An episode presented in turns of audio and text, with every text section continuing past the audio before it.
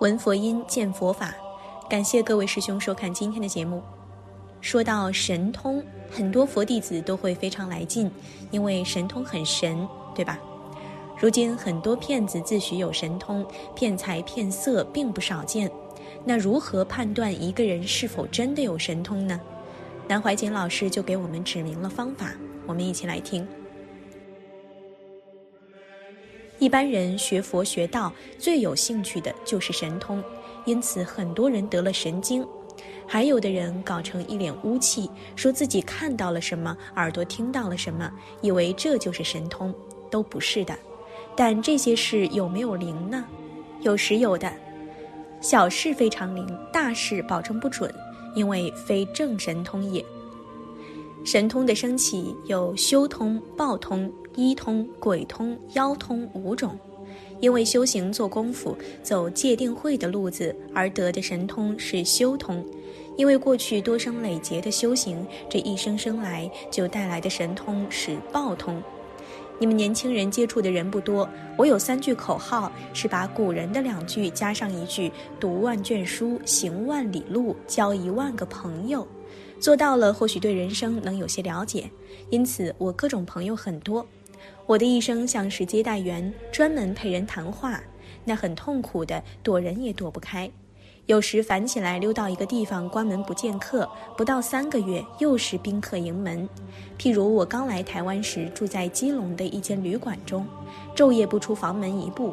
三个月下来，我房间的房门昼夜都是开的，访客不断。我因为交友多了，看的人多，有位前辈的画家朋友，他天生是鬼眼通。他不用翻什么眼珠、眯眼睛的怪相，随时可以看见鬼。他说：“鬼有什么稀奇的？走在街上到处都是，有时还从我们的肚子穿过去。越闹热的地方鬼越多，冷静的地方反而少。我们跟他去别人家中做客时，就先警告他不要乱看。他如果老朝那边看，那边一定有东西。”有时他还会讲，这个穿着清朝的衣服，那个大概是这家人的祖先，还坐在客厅中。你说听了能不让人毛骨悚然？不过他有一个好处，那时躲日本人空袭，我们就跟着他躲。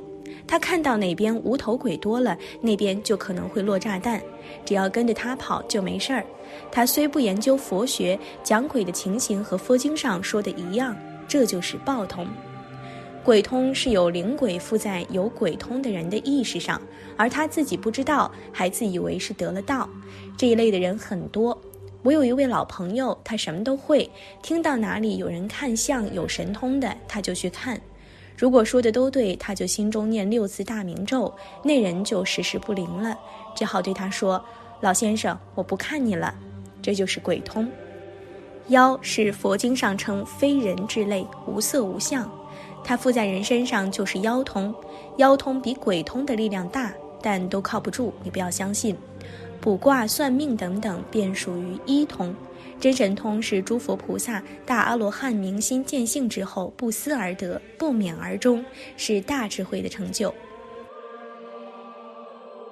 许多宇宙间不可知的事，从古到今，从中到外，大家都想知道它，所以世界上追求先知的方法也很多。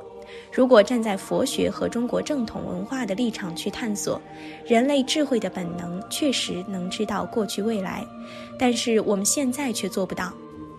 原因是这个能力被后天的污染遮掩住了。这种能知过去未来的这个能叫做神通。所谓神，就是自己的思想精神能够通达一切，达到了人类智慧的最高处。神通的产生有五种，就是报通、修通、鬼通、妖通及一通。报通就是与生俱来的一种天生的特殊本能。就佛学的立场看，我们人类整个的生命是无穷尽的，是不生不灭的，是永恒的。我们现在的生命是所有人类生命中的一个段落，也叫做分段生死。分段生死这个现象中，能生能死的那个功能，却不属于现在生死的变化，那个就是道。宗教家对它有很多的名称，什么上帝呀、主呀、佛呀等等。第一种报通就是有些人生下来就有的神通，那是由前生的果报带来的。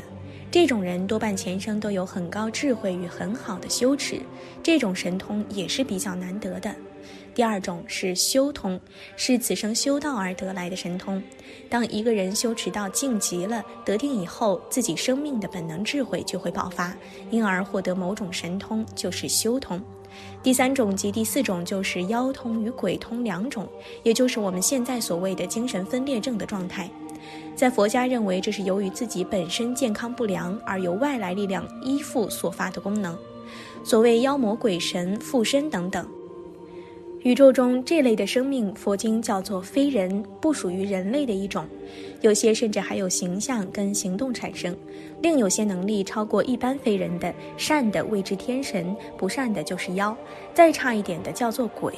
当然，这种现象在精神上都是不正常的，这就是所谓的妖通鬼通。我们乡下到处可以看到这一类的事，有些情形还有地区性，离开了那个范围及地区就不灵了。譬如台湾有一个摸骨的，离开他的地方就不行了。这一类都是所谓的妖通、鬼通，它是靠另外一个东西的灵感所显示出的一种能力。第五种便是医通，是依靠物质的工具来达到先知的情形，如卜卦啦、算命啦，这些都是医通，依靠一种方法而获得先知的。看相、算命等，全世界各个民族都有它的一套。如埃及有埃及的一套，印度有印度的一套，中国有中国的一套，西洋有西洋的一套。西洋的一套接近埃及、希腊这一类，这些都属于一通的范围。我们东方的卜卦也是一通，这就说明了宇宙之间有奥秘，其实也不是奥秘，只能说是人类所不能发现的。每一个生命都有它的显著功能，但都不是全部的。所有的功能中，以人类的功能比较完备。不过有些功能人类还是不能达到，譬如人的眼睛隔一道墙壁，或者被纸一遮就看不见了。但是真有神通的人，墙壁也挡不住，隔着墙壁也看得很清楚。